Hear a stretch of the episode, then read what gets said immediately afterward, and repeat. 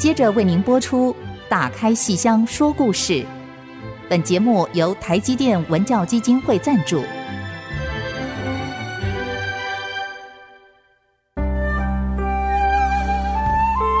打开戏箱子，看见台上的精彩一刻。戏箱子里还有许多你不知道的喜怒哀乐、悲欢离合。让戏曲专家王安琪、罗世龙和您一起打开戏箱说故事。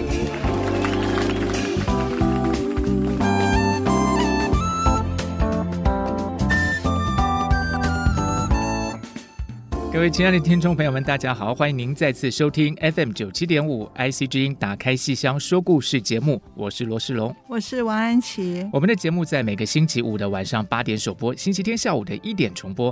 节目也会在 Apple Podcast、Google Podcast、Spotify 各大平台播出。如果您喜欢我们的节目的话，请记得给我们五颗星的最高评价，让我们有继续为您服务的动力。而且有任何的悄悄话都可以通过电子小纸条写给我们哦。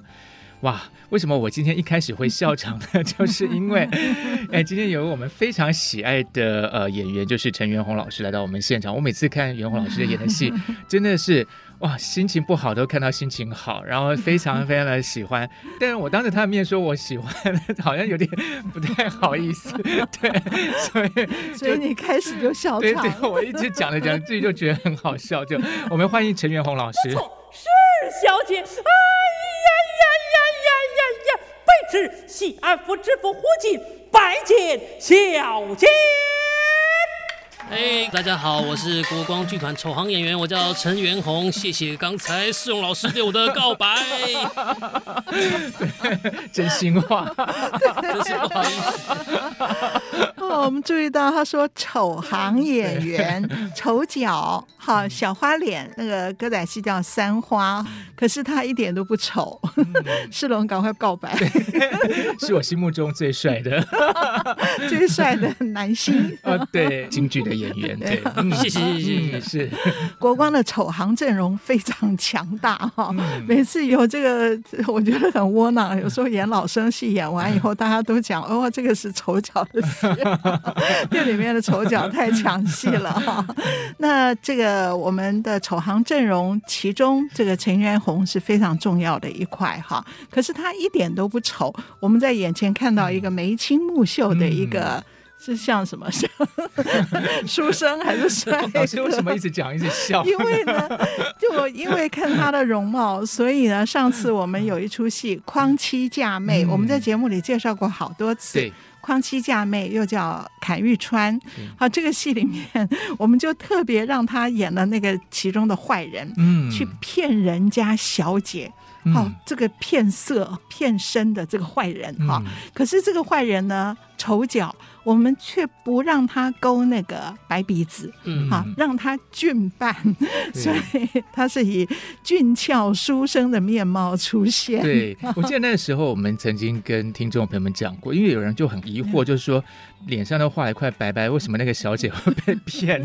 那么丑，对，坏都坏到脸上来了，哈，那小姐怎么会那么笨？对，那么这样子让她不画那个白鼻子的这个设计，是当年跟那个雅音小。小吉的郭小庄老师和一起在修改那个剧本的时候，其中演这个角色的是吴建宏老师。那那个郭小庄就想到说：“哎，吴建宏如果坏都坏到脸上来的话，他怎么会受骗呢？”所以他就建议说：“不要让他做小丑的扮相，而是做一个书生的扮相。好，他坏是坏在他的内心，他的举止还是学书生的模样。哈，可是这个前提必须是。”吴建宏老师长得还蛮帅的，嗯、必须有这个前提。那么陈元宏在点头，所以你的意思是？他也很帅啊，对，元宏老师也很帅啊。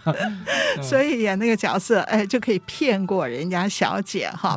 骗的是林嘉玲，林嘉玲前不久刚刚得到传艺金曲的最佳青年演员奖哈，你把他都骗了哈，非常的厉害。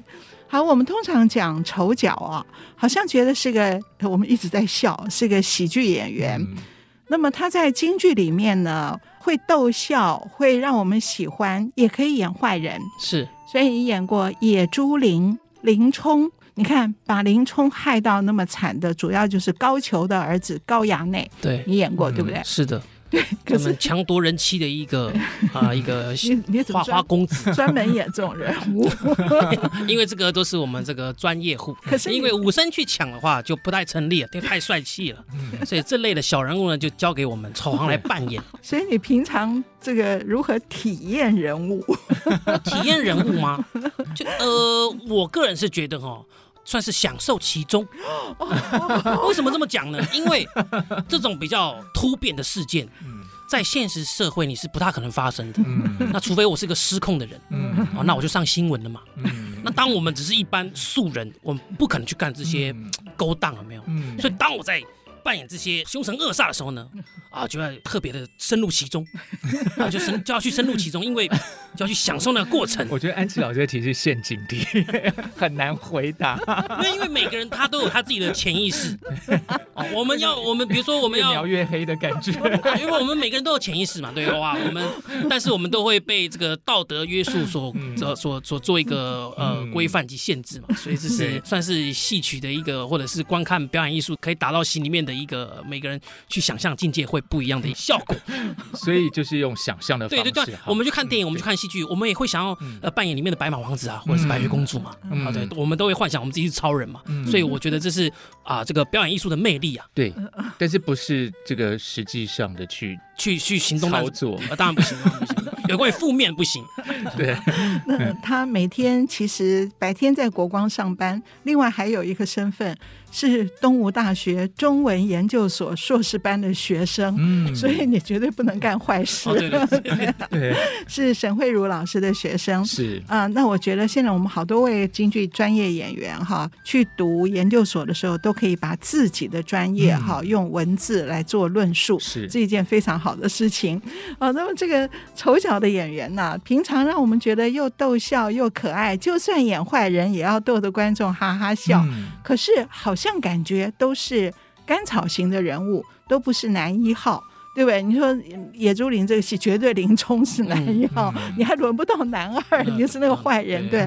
可那么其他很多角色，我们看完以后不会忘记这些丑角，可是他并不是男一号。然而，尤其有两出大戏。一出是《春草闯堂》，嗯，另外一出《许久经升官记》，这两出戏绝对是丑行小花脸是男一号，嗯，这是很难得见的。那当然，这个需要一个很好的条件，要有好嗓子，然后念白要非常的清脆精准。嗯那陈元洪这两出戏都演了，《春草闯堂》演了好多好多遍，嗯，许九经即将演。你先谈一下《春草闯堂》，你是怎么样去揣摩？揣摩吗？就是呃，会看各位老师的这个作品袋子来做一个刻画，对对对，然后不断的反复观看，然后看每一位老师前辈们的这个做表，以及他们。在每个戏之间丢球的方式，因为这个丑角与花旦他们对谈方式都是比较紧凑的、比较紧密的，而且会让人家看起来很亲切是说，它很像就是很生活化，对对对，很生活化，但是我们又必须很规范的在那里面，所以丑角讲究一种戏剧节奏，尤其在念词的时候，嗯，因为我们多半与台词较多，对。啊，尤其春草这个戏，胡知府。啊，这个胡静也是以这个台词取胜，嗯，所以台词很重要，不但要很这个轻松自然，而且又要让观众觉得哦，煞有其事，嗯，哦，因为尤其比如说在公堂之间的对弈啊，老旦小旦之间的这个串联啊，就感觉哦，煞有其事，大家看得很过瘾，那个戏剧张力很很够。啊，我觉得难点是难在这里，我们大家。在台词的刻画做了非常大的这个努力，嗯，哦要让它很自然，然后又看起来我并不是在背剧本，对对，有的时候你节奏一快，大家会觉得，哦，你好像有点背剧本的感觉哦，但不行，我们每一句词。都会搭配我们的坐表，也就是我们的这个、嗯、啊脸上的戏，嗯，哦脸上的戏传达给观众，让这个戏整个活络起来，生动起来。嗯、我觉得这点是很重要的。对，胡静除了这个念白跟这个花旦之间的抛接之外，还有坐轿子那一场。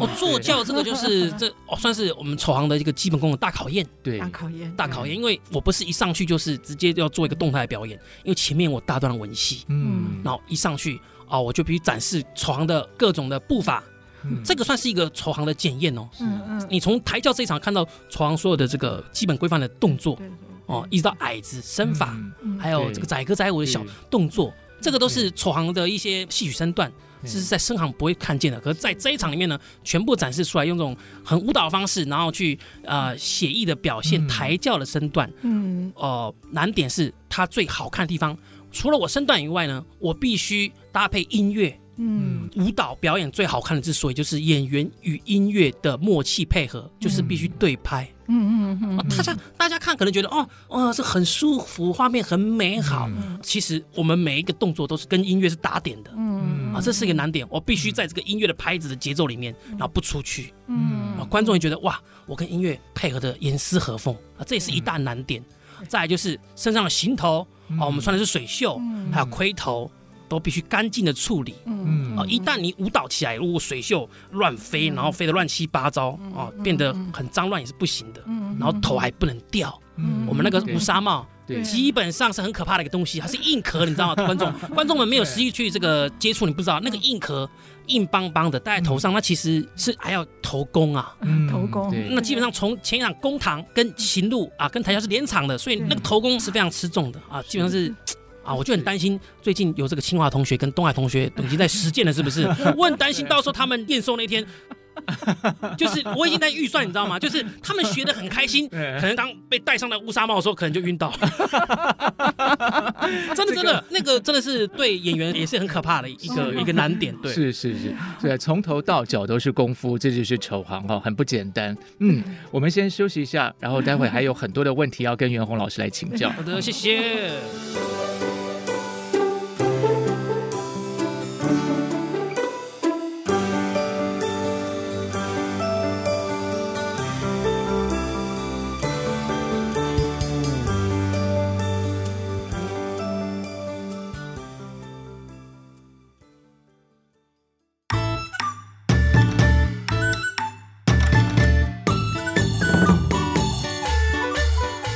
大家继续收听《打开戏箱说故事》节目。刚才安琪老师提到说，这个丑角、丑行的演出是要严丝合缝哈。其实我们节目里头好像有一次提到过，说其实袁弘老师会另外一项功夫啊，那才真正是要算的非常精准，这零点一秒的 这个失误都不行的哈。据说是变魔术，魔术对，他会变魔术，对，我很难想象，这跟京剧不相干。对，可是他在京剧舞台上变过魔术。京剧舞台上，就是、呃，有几个桥段啊，比如说，因为我们丑角在台上会讲究插科打诨嘛，对，但是又不能出格。但是有一次呢，啊，我们就是演出这个红娘有一段问病的桥段，嗯，啊，就是《西厢记》的红娘，哎，因为我是暗恋红娘的，啊，这个张生是暗恋小姐的，那个崔莺莺啊，我是暗恋红娘的，他是演张生的书童，呃，我是演张生的书童，对。啊，因为我暗恋红娘嘛，红娘就来探望张生，结果我就遇到他了，我就。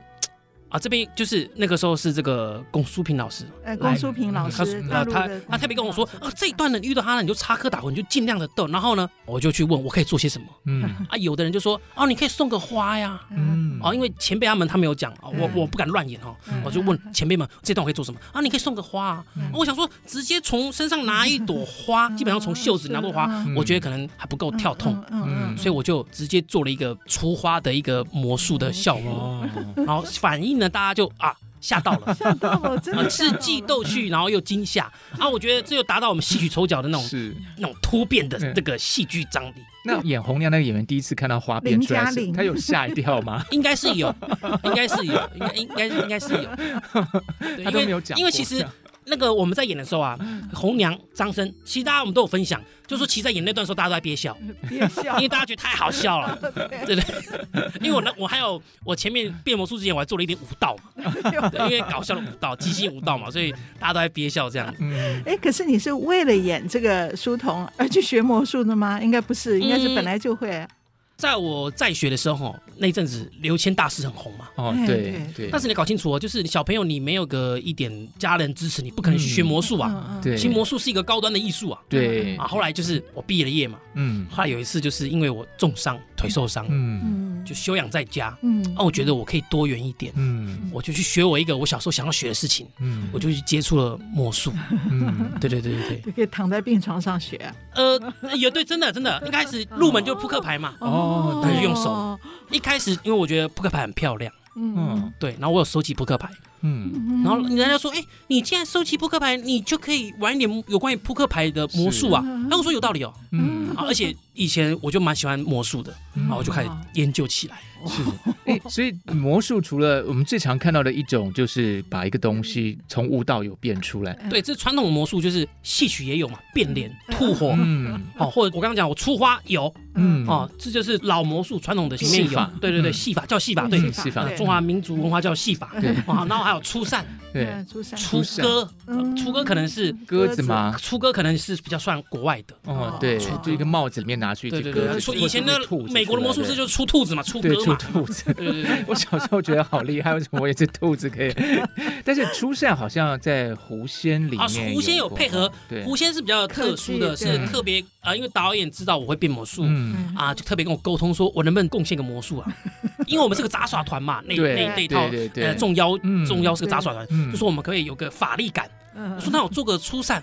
因为我觉得出扇比较古典，比较戏曲，我也不可能变一个很变个什么 手机，一个台车，一个一个老虎帅，也太闹了嘛。我们要在这个经济范围内可以许可的。我说哦，出扇啊，因为我们在这个市井里面表演魔术，我出扇，然后搭配了动画科技，然后就非常炫。啊。因为我相信有看这出戏的观众应该印象深刻，这一段搭配科技动画是非常的炫。对对对，因为是狐仙这出戏，所以他们是个妖怪杂耍团，对，而且是从西域来的妖怪杂耍。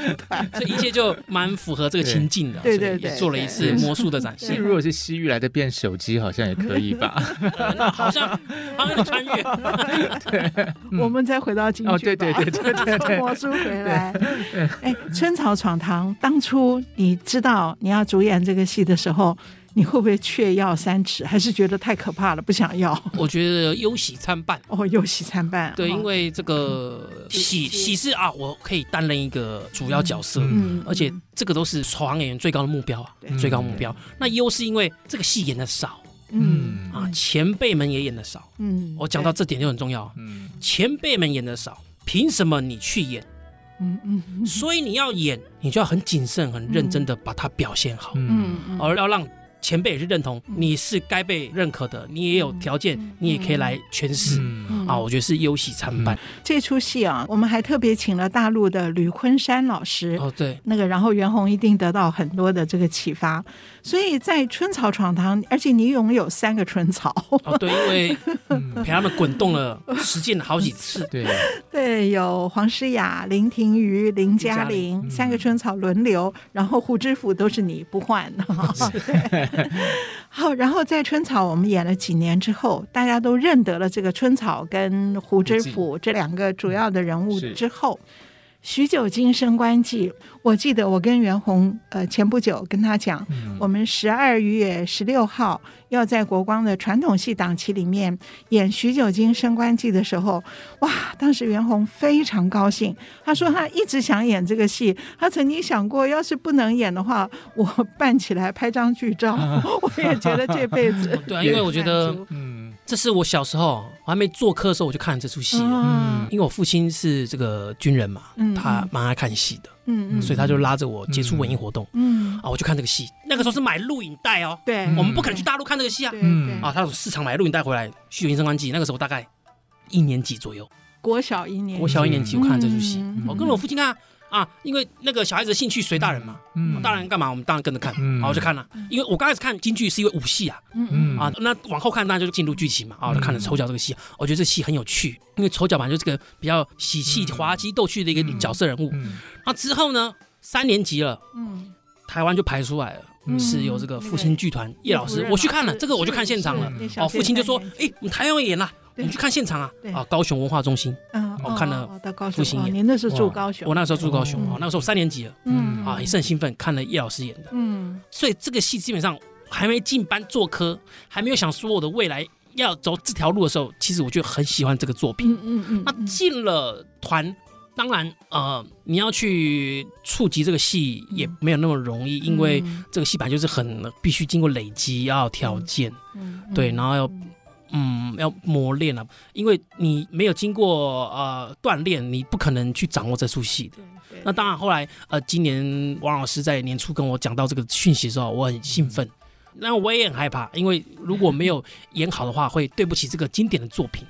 啊，对，当然我也很努力啊，啊，对我也很努力 去往这个方向做，因为这个戏我我从小其实还揣摩蛮久哦，从小揣从小揣摩。是揣摩他的什么部分呢？一些唱段啊，一些唱腔啊，啊，这些音乐啊，其实我已经熟到不行了。哦，本来就已经有基础了。对，这这个当然那个时候我还没有做科，但这些唱段对我来说。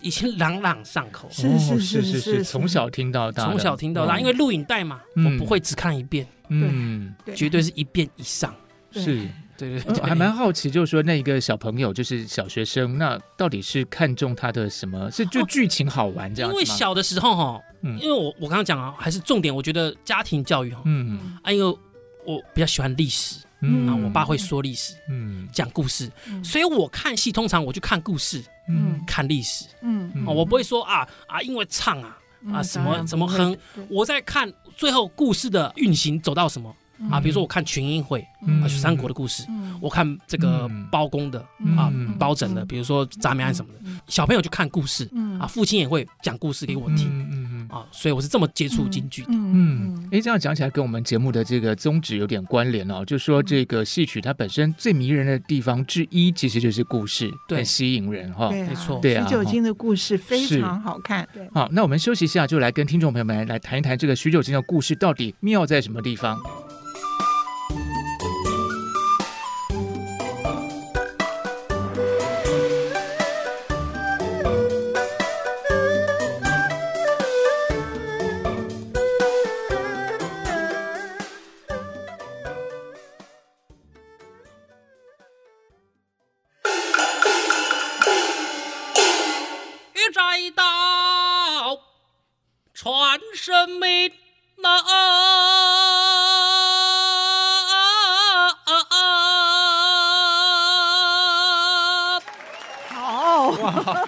好棒啊！这一句唱啊，就是这个徐九天这个主人翁啊，第一次登台的时候，在墓里面的一个导板，就是准备跟观众见面的第一句唱，啊，玉札一道传圣命，嗯啊，开启了整个徐九金升官记的一个主人登场的一个次序。是啊，这句话叫做玉札一道传圣命。嗯，这一句话呢，就已经一语道破了。嗯，就是啊，徐九金已经产生错觉了。是啊，这个故事有趣的点就是王爷跟这个。并肩王啊，跟这个军中统领啊，侯爷啊，产生了分歧，就他们两家啊，在抢夺一位人妻，嗯，啊，抢夺一位人妻，然后因而要打官司，啊，有一个是原告，有一个被告啊，因为他们两个都是皇亲国戚以及重权在握的大臣嘛，所以啊，整个京中大理寺啊，无人敢审，都是直接请假回家了，啊，没有人敢接这 case，所以呢，这个京师就要想办法。那王爷啊，并肩王就想了一个辙，因为当初啊，有一个状元郎叫做徐九金，嗯，因为相貌丑陋啊，被军中统领啊安国侯侯爷阻挡了，嗯，说他不配称做这个天子门生，嗯、所以贬到玉田县、嗯、啊这个边远地带去做一个小小的七品县令，嗯，王爷就想到了，并肩王就想到，直接调这个人回京师担任大理寺正卿三级跳，嗯。啊，所以一开始就有这句唱的传达，嗯。啊。后面呢，他要继续啊演绎的说啊，他唱词哈是说到万岁爷宣召我这相貌不扬、年岁不大、官职不高、资历不深、不卑不亢、不俗不庸、鼎鼎大名、大名鼎鼎、鼎鼎大名的许九金，我给大家唱一下。哇，这是一句，这看我念起来有点饶舌，对不对？嗯啊，没错，这一段回笼就要有这种饶舌感，也叫做剁唱。他唱完是这样的：万岁爷的里个那个宣召我这相。莫不扬，年岁不高，官职不大，资历也不深，不俗不凡，不卑不亢，不俗不凡，不卑不亢，鼎鼎大名，大名鼎鼎徐九金呐！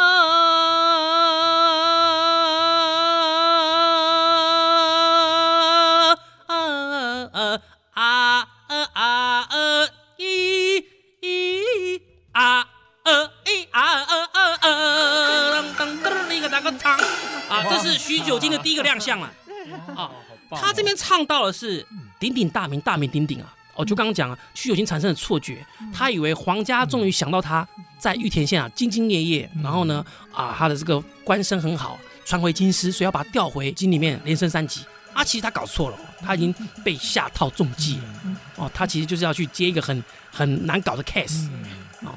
那这次老师我们是演三场戏，是，第一场歪脖树，嗯。啊，第二场是剑侯夜，嗯，第三场是这个夜圣，嗯，那这个第一场呢，主要就是他呢，因为要离开玉田县来跟这个歪脖树啊做最后一次的道别，嗯，那这一场呢是树立整个许久经的这个人物个性啊，说明他是个清廉好官，再就是主要就是要论述。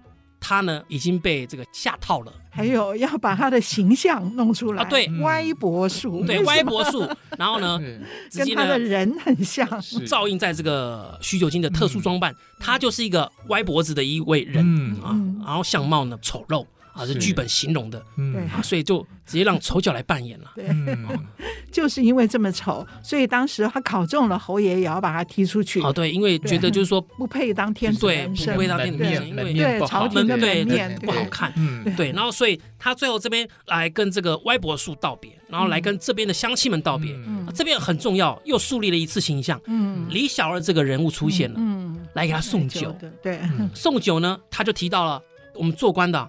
不能白吃白喝老百姓的东西，嗯、必须造价付钱。嗯、哦，再次树立了这个许久经的这个清正廉明的形象。嗯，然后就进到京师了。嗯，然后第二场呢，就是这个见侯爷了。第一场是载歌载舞啊，嗯、第二场呢就以唱念哦都有。啊，还有这个京韵一起运用啊，有京白有韵白，然后有唱有念，然后以念白最为传递讯息最为重要，念白为主的一个场次。嗯。那我可以给大家呢，稍微的来那个呃演示一下呃这一段。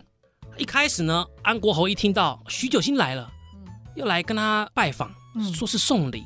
那其实许九卿就是要来使计谋，要来把这个李献良啊带回大理寺，因为安国侯就已经把李献良啊跟他的儿子就要来拜堂成亲，所以这边看来呢，这一场戏就是他们是良善一方，那其实抢亲的是尤金。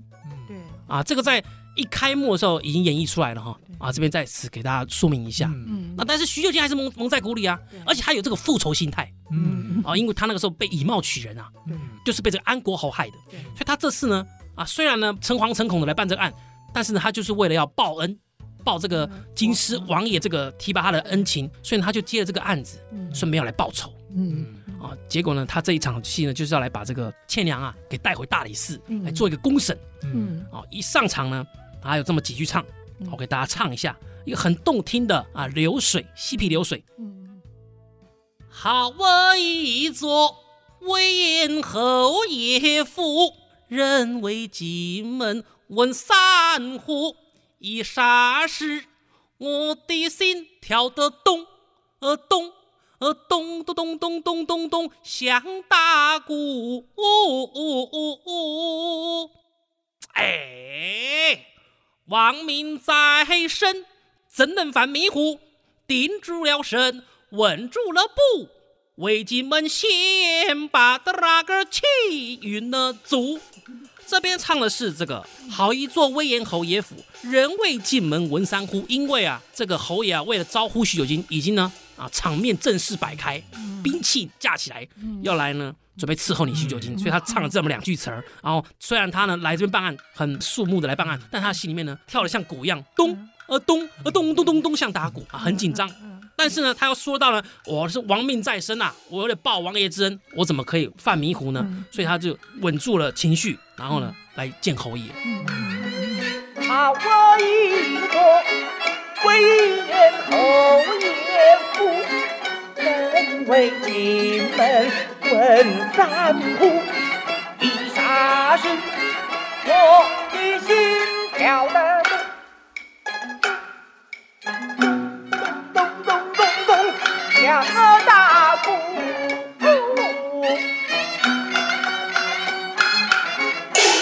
这里面有几个关键的词哦，嗯，哦，他一见到侯爷啊，居然没有给他看座，嗯。哦，因为这侯爷看他很不爽，也知道他的目的哈，你就是来复仇的嘛，也没有以礼相待，然后又兵戎相见，正式摆开，他就跟侯爷说到：“啊，侯爷，我这边就上韵了，嗯，上韵就是比较正经，比较正经，哦，他这边许久运用的是金韵夹杂的混用，啊，侯爷，下官就是这样站着讲话呀，啊，侯爷问他，嗯，你要怎样讲话呢？啊，他就回答了。下官不才，却也是大理寺正卿，怎么连个冷板凳儿都没有呢？哦，这个时候他又跟侯爷对弈了。听侯爷之言，下官有不清不白之处吗？侯爷说他是个不清白的人，嗯、一定是贪财受贿、嗯、送礼，所以才三级跳。嗯嗯、后面又说到了。依侯爷之见，凡升官者必是欺上压下、吹牛拍马之徒。侯爷，你也是这样上来的？哦，反讽他一句，哦、反讽他一句。这边是很有趣的对弈。后面又说到，侯爷就说了：“呃，你难道记负老夫不成啊？你难道记恨老夫不成？”然后许九金说：“哎呀，侯爷呀！”啊，叫起来，正式的跟他论述一番。下官今日过府送礼，侯爷非但不能以礼相待，却在那里弄权显示，以大凌小，有些不清不白吧？既是不清不白之地，就无有我这清白人的作为了。不白之地，自然无有我这清白人的作为了。这边突然做了一个很极端的造型，这边徐九金突然做了一个很极端的亮相，他就朝地上蹲大便一窝，朝天一看，然后呢啊，就是变得很不文雅。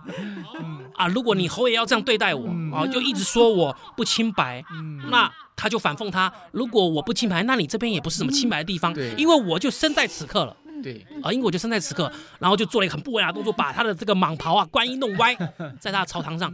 后一看，哎呀，啊，这确实不太好看。嗯，最后就给了许九金一个位置了。嗯，但是这个位置也给的很有趣。嗯，怎么个有趣法？这就请观众呢进到这个剧场来看一看。啊，这边是一个，也是一个很极端的一个剧情发展。嗯，所有的极端之变啊，大家一定会哄堂一笑。对，因为这个小人物啊，其实就是跟大家是很亲近的。对，啊，也就是说，嗯，每个呃权力面上面呢，都有更大的枷锁跟捆绑。嗯，它是这么一个是。对。啊一个剧情这样。十二月十六号晚上一定要来看。他刚刚示范了几句，我们就觉得好有趣，而且跟他平常讲话的反差很大。对，虽然都很有趣，可是念这个金白的时候念的相当的精准，嗯，而且节奏也掌握的很好。而这个戏基本上是以金白为主，金白就是我们不用看字幕都可以听得懂的，所以立刻就跟观众马上当下就可以理解，马上交流。尤其刚刚第一场的歪脖术，整个载歌载舞跟这个念白啊。他是没有对象的，是他在袒露心事，其实是第一场是面对观众的，是啊，这是比较京剧特有的表演的艺术手段啊，直接跟现场观众的交心打心，对。啊，直接来吐露心事。而且这个角色是丑角，可是他有很多唱，所以又叫丑生，嗯，啊，又是老生又是丑角，是，可是他的唱跟真的老生的唱不一样。你看他刚刚念的很多是。大白话，对，然后颠来倒去，所以我们听的时候印象非常非常深，是，也都是不用看字幕就立刻可以了解他的意思的，是，所以看似是正经的大唱段，嗯，可是里面把丑角的性格讲得非常清楚，是，而且让人有一种认同感，认同感，因为他讲了一些事，大家可能都会感同身受的一些事，会心一笑，是是是。好，那我们休息一下啊，待会再继续来谈这个戏。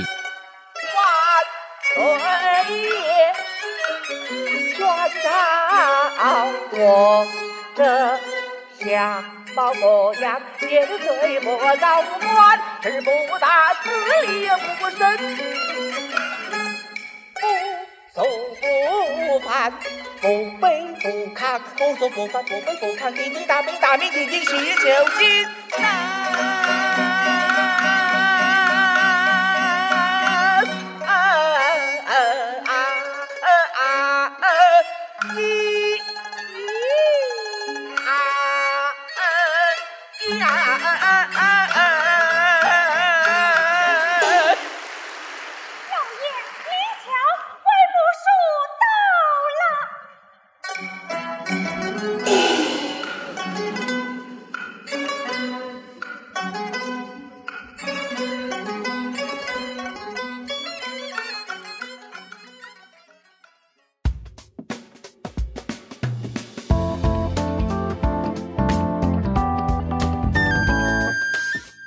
现在收听的是 IC 之音打开戏箱说故事节目。哇，今天袁弘老师给我们示范了很精彩的许久经升官记的一些唱段哦。刚才安琪老师也特别提到这些特点所在哦。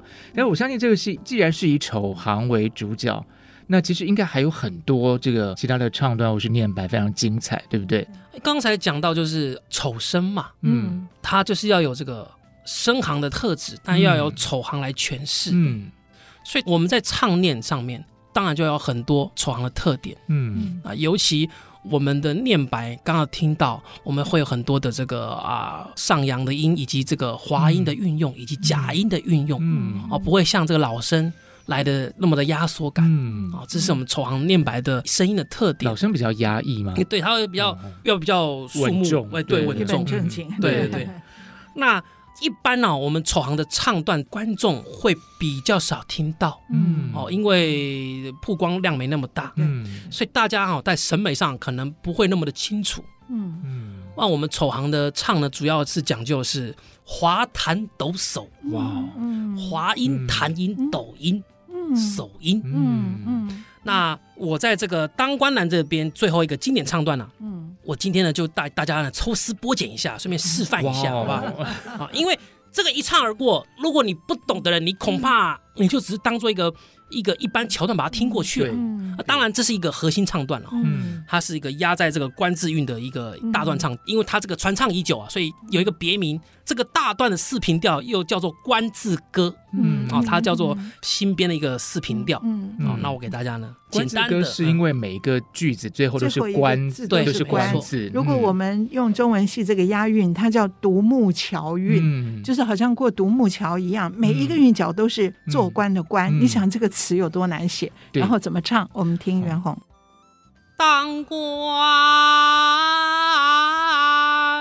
哎，大家有听到吗？嗯嗯嗯，有一个有一个滑有一个滑音出现了。哎，对。当官，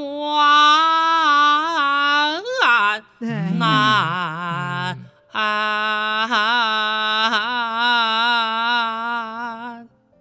难的一个龙。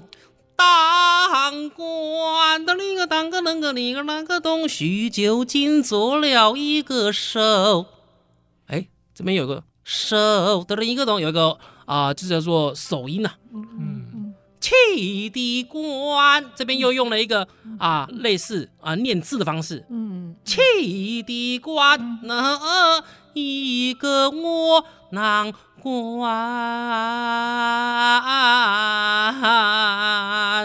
所以一句唱里面，它其实有很多秘密。嗯，那这就是容各位慢慢品析啦。那我就直接示范整段给大家听一下。自幼读书，我为的那个懂，做官我得帐满腹，我得意洋洋洋洋得意。进了京考的那个洞，大官有谁知的那个那个大个那个洞，才高八斗过难得那个洞，做官皆因是爹娘没有为我生一副好官，我愿的愿。愿无关，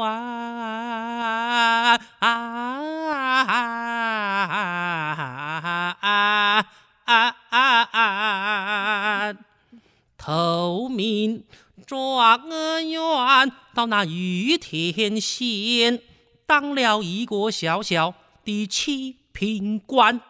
九年来，我兢兢业业做的是卖命的官，却感动不了那皇帝大老官，眼睁睁不该升官的总升了官，而我这该升的官呢？哎呀，只有梦里挑我加官的，噔个噔个的个的个噔，愿意为此番升官，我能做个官官的官。噔个噔个滴个哒个滴个咚，有谁又知我这大官头上还压的那个咚，还压着官，侯爷、王爷他们官高官，偏要我这小官升了升大官，他们。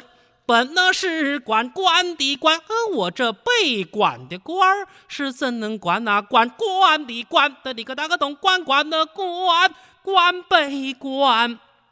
关关关关关关关关关关关关，叫我怎做官？那我成了夹在石头缝里的一别官。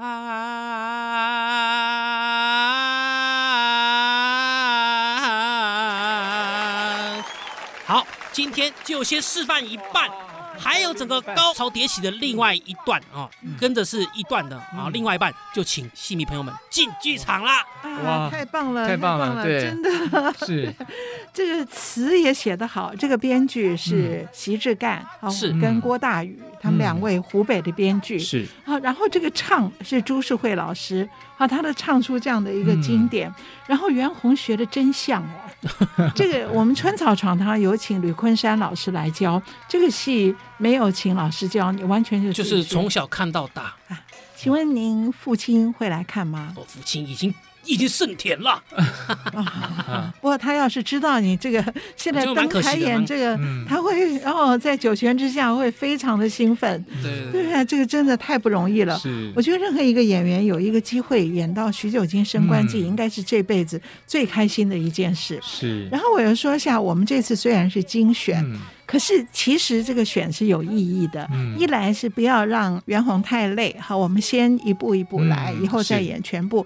二来我。我们这样选，里面是有悬念的，哦、对，也就是前面的那个过程没有演，嗯、让观众不知道谁是好人，谁是坏人，嗯、不知道李倩娘到底心境跟许久经一样，一样，对，我们的心情跟许久经一样，都以为这个是好人，那个是坏人，嗯、哎，所以我们得意洋洋跑来要报仇，嗯、然后以为是抓坏人，嗯、结果到最后发现。弄错了，弄反了，所以把那个真实的情况不摊开来给观众看，然后心情跟着你一路走以后，最后你发现，哎呀，做官竟然是这么难的时候，观众更感同身受。所以我们有精选，有这样的一个意义啦。我觉得其实是另外一种剪裁的那个目的。嗯，那可是精选以后表演是很集中的，会不会很累？呃，就是哦，把自己储存好。锻炼好，我相信，因为尤其他有好嗓子，这个时代主要是就是控制好，哎，对，把自己。你确诊过没有？我目前还没有，千万不要 哦！你要好好保重好自己，遵命遵命。哎呀，这个从小听这个戏，一定是有一个缘分跟他在一块儿了，所以从看这个录影带到今天可以登台演这个戏，我相信是没有问题的。那然后他必须要。左边肩膀高，嗯，然后右边低，这个不是靠你耸在那边，而是里面会有一个衬，里面会有行头做一个帮助，然后在几个特定的形象上面，然后再做一点，再再再加强。那个效果。是是是，可是到底整个的形象是跟平常是不一样的，所以站的姿态或是每一个亮相的姿态都要很精心的设计过。对，有有有有角度。是，有几个对，会影响他的表演吗？就是会比较不好操作，会有个异物感在这里了。那但是就是要想办法去克服，就跟就跟武生扎大靠，你要去踩了敲，你都要去克服。嗯，嗯，是。对，然后观众看的时候会觉得，哇，这个人还真的就是一种很极端的形象。对，因为当初设计这个角色就是要从极端里面啊去找出它的美感。是是是是，丑中美。对对对对对对对对是是哇！但是这个我觉得古代还蛮多这种故事啊，就是说嫌弃明明很有才华的人，可是因为他有外貌，钟馗对啊，就好多这种故事。可是你看钟馗就撞在金殿上撞击而死，他个性非常激烈。对，哎许久经就默默的，哎，我就我就在玉田县尽我的本分，然后等待时机。是，我就到。京城可以当大理寺。我我觉得就是这一点，其实让我们更多观众其实更感同身受，因为其实大部分的人未必有那么激烈的那种心情，就你会很愤慨。不高兴，可是你说真的，我就去一头撞上去，也也不见得，也不见得会做这种事。但是你内心中的那种不平，跟后来的那种转折，我觉得在这个戏里面我很明确的可以体会得到。然后这个戏里面的书童。就是我们的最新获奖的林嘉玲。哇，这为什么这个书童用一个旦角来演呢？他等于像一个小孩一样，可是不能用娃娃声，因为他对他是一个像昆曲里那种小贴蛋。好，那么他也有唱。他那个头一段唱是在你的后面那几句他会加入的，嗯，所以他不是一个小孩来演就可以，嗯、他要有很好的嗓子，能够跟他的调门合在一起，然后念白也需要很亮很清脆，是。然后另外那个李倩娘是刘家后，嗯、是你在东吴中文所的学姐，对，对。是，是，当然是国光的这个非常优秀的旦角演员，是。所以这一堂许久经，您千万不能错过，是绝对不能错过，尤其可以看到袁弘老师的这个演出。对，对我们讲清楚，陈元洪，陈元洪，陈元洪，会会变魔术的陈元洪。但是在许久经里面应该没有变魔术吧？哦，这么古典的这个，这个我们还是卖个关子，让大家自己去发掘好了。这个这个不能给观众期待。对对，没有没有。好，那我们很高兴，就是十二月十六号可以看到这出戏。好，今天非常谢谢袁弘来上我们节目。那打开戏箱说故事，我是罗世龙，我是王安琪，我是陈元弘。好，我们下次再见，拜拜。很棒很棒，唱的很好，是很棒。刚刚没有音乐，算有点。本节目由台积电文教基金会赞助播出。